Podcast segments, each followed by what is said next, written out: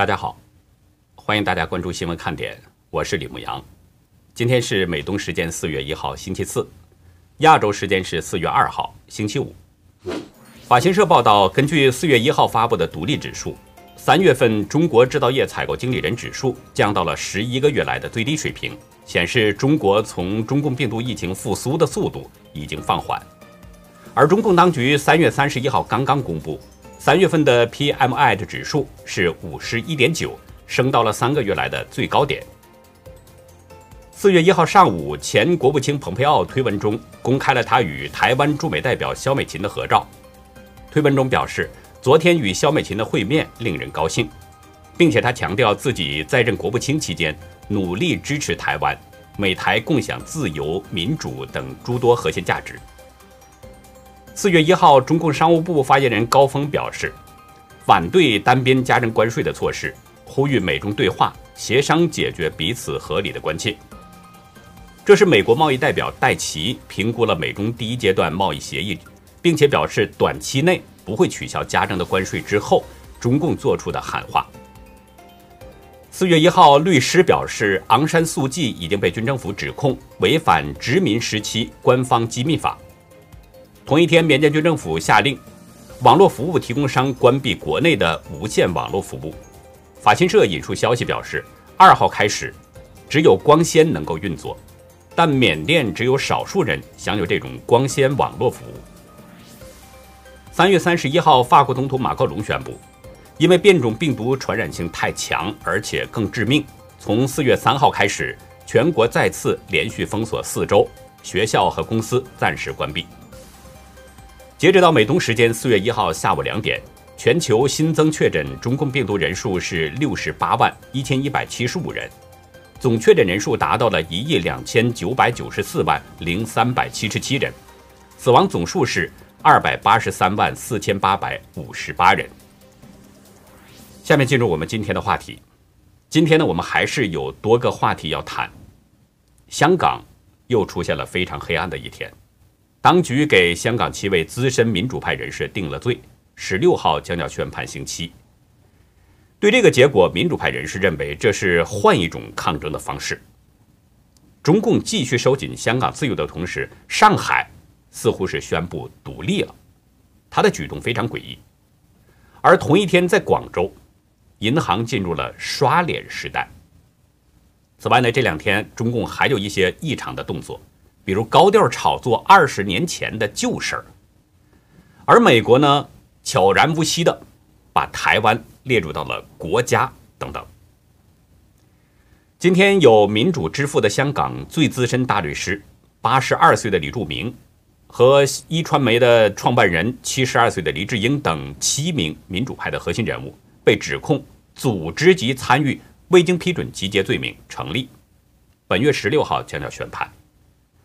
此前分别认罪的欧诺轩和梁耀忠也将在同一天被宣判。当局对这九名民主派人士的指控罪名呢，是针对2019年8月18号在港岛维多利亚公园的那次流水式集会。这是民间人权阵线发起的一次和平集会，活动之前已经向警方提出了申请，但是警方只批准了集会，却没有批准游行。八月十八号的流水式集会，主办方宣称是有一百七十万人参与，但是从那以后，警方就再也没有同意过任何的游行集会。过了八个月之后，港警在去年的四月抓捕了这九名人士。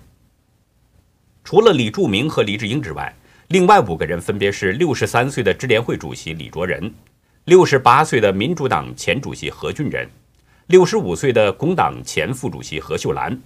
七十二岁的资深大律师吴霭仪和六十四岁的社民连前议员梁国雄，这七个人的平均年龄是六十九岁。此外，梁耀忠是六十八岁，欧诺轩是三十二岁。这九个人当中，梁国雄、黎智英和欧诺轩在此前呢还被指控是违反国安法参与初选，需要继续关押。其余的六个人都是获准保释，但是不能离开香港。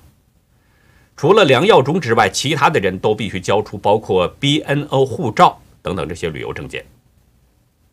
美国之音引述一些法律专家估计，这七个人的刑期可能在一年到一年半左右，最重的刑期可能会达到五年。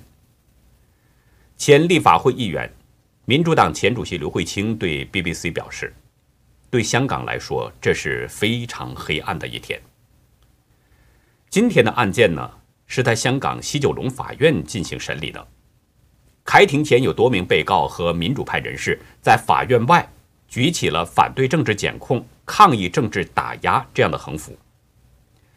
据香港媒体报道，李卓人在被告栏内一度举起了“五一”这样的手势，梁国雄也一度高呼“政治检控可耻，五大诉求缺一不可”的这样的口号。辩方向法院表示，“八幺八”维园集会已经获得了警方批准。只是因为当天人数众多，所以带领集会者向中环方向离开，是协助疏散集会人士，并不是游行。但是法官胡雅文拒绝接受流水式疏散群众的说法。他在判词中说：“根据所有证据和证词，确认当天在维园至遮打道有未经批准集结，这个集结由超过三十个持有共同目的的人士组成，违反公安条例。”胡亚文判定，肯定这个游行并不是疏散，只是一个打着疏散的旗号，实质是有计划的未经批准集结。他指称这是违抗警方的反对，肯定是故意的。从胡亚文的这些判词来看，他似乎是要铁了心呐，把这些民主派的人士给判罪入狱，几乎看不到什么回旋余地。其实这也不奇怪。因为这个胡雅文是林郑月娥指定审理国安法案件的法官，得到林郑认可的人，大家应该能想到他是什么样的立场。五十五岁的胡雅文呢，算是一个土生土长的香港人，她的父亲是英国人，母亲是香港人，她的丈夫是澳洲籍，有三个子女。去年中共在香港实施了国安法之后。林郑在七月三号就指定了六名法官负责审理危害国家安全犯罪案件，其中就有这个胡雅文。而胡雅文也的确没有让林郑和中共失望，已经审理了多宗涉及反送中的案件，并且都把被告给送进了监狱，其中包括二零一九年七月在沙田新城市广场和平示威的三名男子。胡雅文给其中的三人都判了暴动罪。一名当时只有十六岁的中学生是判刑三年四个月，另外两个人都判了四年。今年一月二十八号，胡亚文也审理了正在服刑的前学生动员召集人钟汉林的案子。只有十九岁的钟汉林被指控是分裂国家、洗黑钱、串谋发布煽动性刊物等等四项罪名，但是钟汉林否认所有这些指控，并且提出保释申请。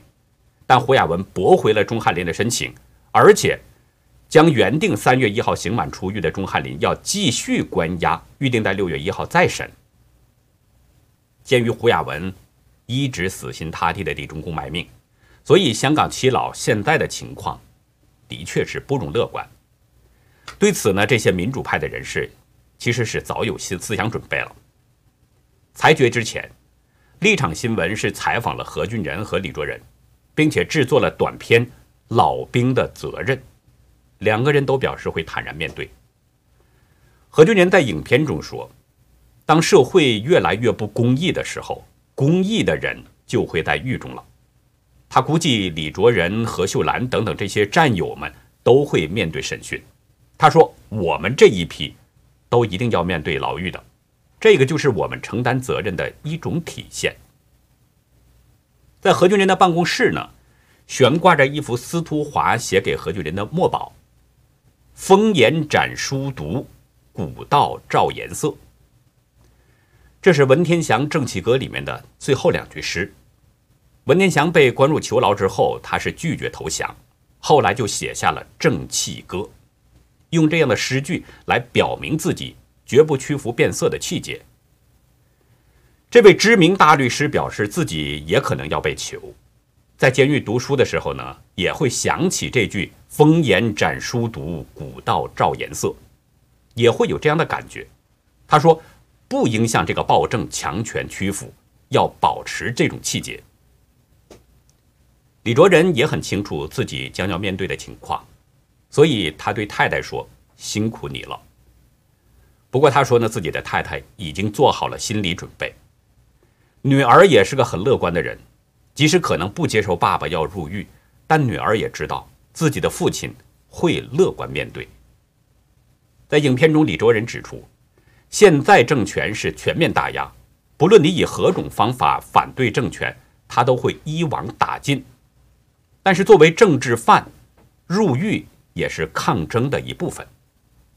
这位现任支联会主席已经把支联会和职工盟的工作都交托给了别人，但是呢，他却对今年的六四烛光集会最不放心。他表示：“怎么进行呢？”在中共制造天安门大屠杀之后，支联会每年都在六四这一天要举行烛光集会，追悼被中共屠杀的生命，向独裁暴政表达抗议。但是，中国在香港制造红色的恐怖。越来越严重，香港市民的言论自由空间已经与大陆没什么差别了，这是李卓人最不放心的地方。他担心今年的六四烛光晚会可能会受到影响。但是从李卓人的话语当中，明显的能够体会到，他很希望今年能够继续举办六四烛光集会。正如他和何俊仁对香港人的寄语，在恶劣的环境下。也不要放弃人的尊严，只要仍有抗争意志，民主运动便不会停止。我相信呢，香港市民都能够感受到，中共已经把香港变成了大陆城市，统治手段是越来越严厉。但是，我也相信这些民主派的人士都能够平安的走过这段最艰难的时期。暴政牢笼只能囚得住人，却永远关不住自由的心。我也希望香港同胞呢，能继续发扬 Be Water 的这个精神，像水一样冲倒红墙，摧毁暴政。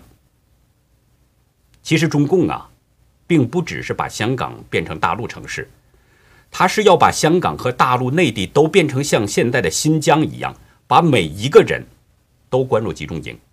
中共现在在上海已经是先行一步了。从今天开始呢，上海实行了新的人口管理规定。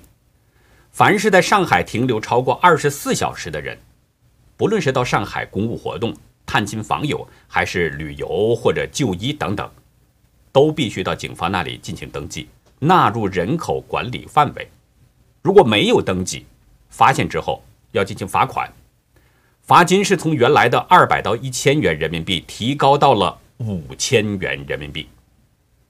据中共官媒报道。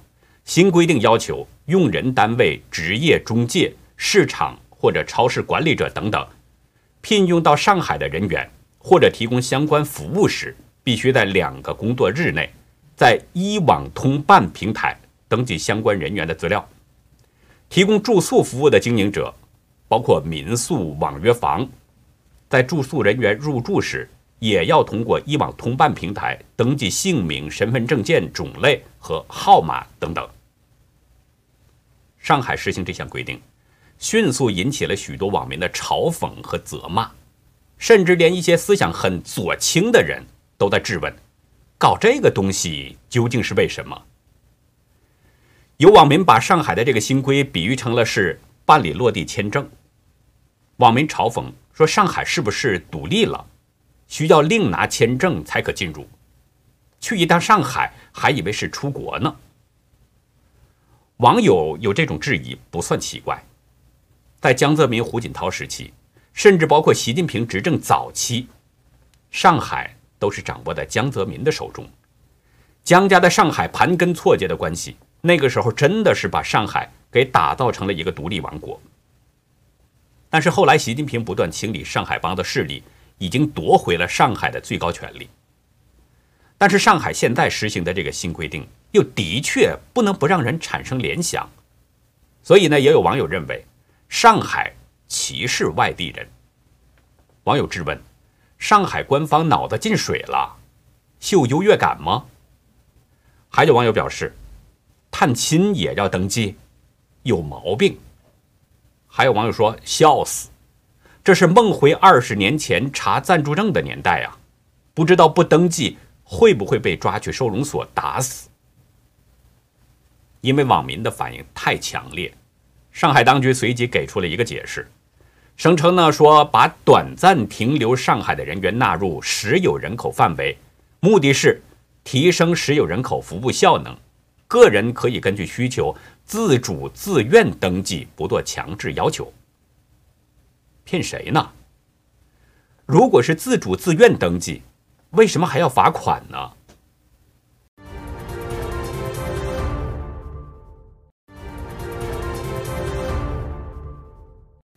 一位身在上海的韩国外商金善女士对自由亚洲表示：“这条规定很突然，让人措手不及。”她说：“确实蛮可怕的，新疆话。现在好像只有上海。”连北京都没有实施。这位韩国人看问题可能比一些大陆的朋友看的都准。上海真的是在新疆化。大家知道，现在整个新疆啊，已经被中共打造成了一个巨型监狱，每一个在新疆的人都处于中共的全方位监控之下。根据公开资料显示，任何外人想进入新疆，必须经过当局允许。同时呢，要持有回乡证。进入新疆之后，无论吃饭、住宿、购物或是买票，都必须出示相关的身份证明，并且进行实名登记，相关的数据实时提交到当局的平台，否则当局很快就会找上你。现在上海实施这样的新规定之后，与新疆已经没有什么实质性的区别了。只要人们进入上海，办理了落地签证之后，你的身份证件号码就会被当局纳入到系统管理，你的电话号码也会被纳入系统管理。你只要把手机带在身上，中共只要想知道你在哪里，随时都会查到你的行踪。在室内，你的手机就是一个警方的跟踪器；在室外，老大哥的眼睛时时刻刻都在盯着你的一举一动。用现在流行的一个词来说，人们进入上海。实际就是在老大哥的注视之下裸奔。中共在把新疆塑造成大监狱之后，现在又把上海变成了一个全面无死角监狱。而且中共不太可能只在上海这样管理，他很可能会逐步的在全国都这么统治。今天还有一个消息，广州市内的大型银行网站开始实行刷脸取款了。大陆媒体报道。只要先输入手机号码，然后通过人脸识别，就可以取钱存钱。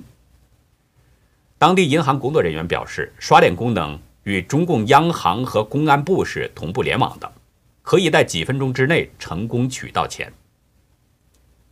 不能否认，刷脸取款呢，可以缩短人们取钱的时间，但是相应的，人们的手机号码和面部信息也都被警方获取了。警察会利用这些信息做什么呢？大家都懂。时事评论员兰树表示，中共有着极强的统治欲，现在上海就是他搞的一个试点，下一步可能就会在北京、广州、深圳等等这些一线大城市推广，但最终他要在全国实行，这个时间很可能还不会太久。兰树指出，北京现在太怕了，中共折腾了几十年。各方面的危机都在隐隐浮现，中共已经要走到头了。中共很清楚他现在的状况，就像坐在火山口上，随时都有被熔岩解体的危险。为了给中共政权延长一点生命，他就不断的采用更高压的手段维持政权稳定。但是历史大势已经走到这里了，中共解体已经是必然的了。他这么折腾，更让人相信。这是回光返照。二零零一年的四月一号，在中国海南岛附近的海域呢，美中两国军机在空中发生了相撞事故。当时，中方飞行员王伟驾驶战斗机对美国军机进行监视拦截，却跟美国的军机发生了碰撞。中共军机最终是坠毁了，王伟跳伞后下落不明。中共认定王伟是已经殉职了。今天呢是这起事件的二十周年纪念日，中共从昨天三月三十一号开始，突然之间对这起二十年前的事儿是高调宣传，并且对王伟表示纪念。有官媒背景的微信公号“牛弹琴”在今天上午还发文表示，说四月一号是中国人心情最复杂的一天，然后列举了多起事件，就把这个王伟殉职放在了第一位。文章表示。不堪的往事刺激了中国卧薪尝胆、发愤图强，声称二十年过去了，中国已经不是当年的中国了。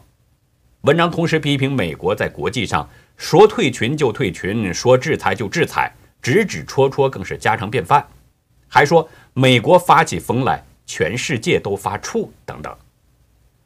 此外，中共央视、新华网等等昨天就发布大篇幅的相关新闻。不仅采访王伟的家人，还公开了当年王伟写给妻子的家书。文章还煽情，说二十年来我们一直等你回家，并且呼吁网友发微博向王伟缅怀致敬。清明节前缅怀王伟，我不想说什么，纪念死者是无可厚非的。但问题是，以前中共并没有这么高调纪念宣传。甚至很少提起王伟，以前就不需要纪念缅怀了吗？不用多说什么，大家都能想到目前的这个美中关系。中央社指出，中共炒作二十年前的事儿，除了缅怀之外，更是要借这件事儿紧扣近期美中的紧绷关系，凝聚国内的反美情绪。中共的这种做法，无疑是在继续撕裂美中关系。但是中共这么煽乎，美国就会变软吗？昨天，中共国台办发言人朱凤莲表示，台湾是中国领土不可分割的一部分。他要求美国航天航空局 （NASA） 改正相关错误，恪守一个中国原则。朱凤莲要求 NASA 改正什么错误呢？NASA 在前不久啊，发起了一个活动，把你的名字送上火星。这个活动的官网页面上呢，NASA 是把台湾作为一个国家这么一个选项。有人发现之后，认为这伤害了中国人民朴素感情。三月二十九号，中共官媒人民网评论表示说，NASA 居然把台湾列成国家，不管有意还是无意，不管是碰瓷儿还是无知者无畏，这种错误都是不可原谅的。文章说，NASA 既违反了国际关系准则，更挑战了中共的核心利益。NASA 不该触碰原则问题。中国的反应看上去呢，依然是在保持着战狼口气，像是要打架的腔调。你还别说，中共这一通嚷啊，还真把 NASA 给吓住了，赶紧做了修改。不过他们的修改很有意思。昨天 NASA 已经把网页下拉菜单的域名改成了。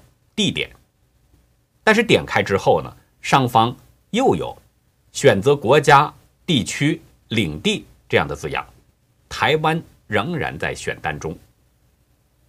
大家怎么看 NASA 呢？NASA 把台湾列为国家究竟是有意还是无意呢？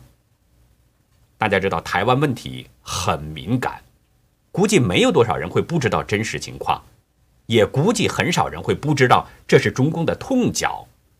中共不允许触碰的，但是恰恰就在这点上，NASA 出了问题。作为美国的联邦机构，你会相信 NASA 犯这种低级错误吗？我是不相信。从 NASA 在中共的要求下进行改动来看，我更确信他们很清楚这个问题有多敏感，否则他们不会做出改动。但改动仅仅就是把表面的国家改成了地点。里面的内容并没有变动，这说明什么呢？或许大家可以想想美国与台湾的关系，美台之间并没有正式的外交关系，但是美台之间的实质关系却是远远超过有正式外交关系的美中关系。咱们不看表面如何，关键是在这些内在的东西。而 NASA 在中共的要求下，仍然把台湾列在其中，这就证明了。NASA 也像美国政府一样，并没有把中共当回事儿。虽然把国家改成了地点，但实际在 NASA 的眼里边，台湾就是一个国家。最后呢，再给大家讲一个小故事，是一对夫妻幸运逃过劫难的故事，就发生在三月二十九号。俄罗斯西北部城市科拉是位于北极圈内，气候非常寒冷。这对夫妻呢，开着一辆日产修旅车，到一家商店去购物。丈夫进了商店，妻子就坐在驾驶位置等着。他们是把车子停在了一座建筑物的旁边，这座建筑物大约呢有五十英尺高，五十英尺就相当于是十五公尺。如果用大陆的长度单位来说呢，就是十五米左右。丈夫从商店出来，就要回到车上，刚打开车门，准备坐上副驾驶的位置，突然，一块巨大的冰块从建筑物的顶部掉落，正好砸在汽车的风挡玻璃上，风挡玻璃当时就被砸开了花。也正因为这个风挡玻璃承受了冰块的冲击，才使这对夫妻安然无恙。但是这个情况，还是把丈夫吓得够呛，他脸色慌张，赶紧跳出车外，然后他太太也赶紧跟着下了车。整个这个过程啊，都被监视器给拍了下来。在短片的最后呢，这个妻子呢在抚摸着丈夫的头部，像是在互相安慰。这一幕非常惊险，可能会有很多人呢替他们高兴。是这样，躲过这一难。非常幸运呐！我在昨天的节目中还在说，这个世上有很多事情你说不清道不明，但是在各种不幸当中，他总会有幸运的人，总是恰好躲过灾难。我希望每一位朋友都能成为这样幸运的人。那好，以上就是我们今天节目的内容。如果您喜欢新闻看点，请别忘记点赞订阅。并且尽可能的帮我们把这个频道转发出去，因为真相对每一个人都是至关重要。大家注意到没有？有些人说话很灵。在我大陆老家那个地方啊，老人们说呢，这是嘴上抹油了。是不是这样？咱们先不说，但是的确，他有的时候就无意间的一句话，能改变一个人的命运。在今天的会员区，我就为您讲述一个。一句话改变人生的故事，欢迎大家到优乐客会员区了解更多。好的，感谢您的收看，再会。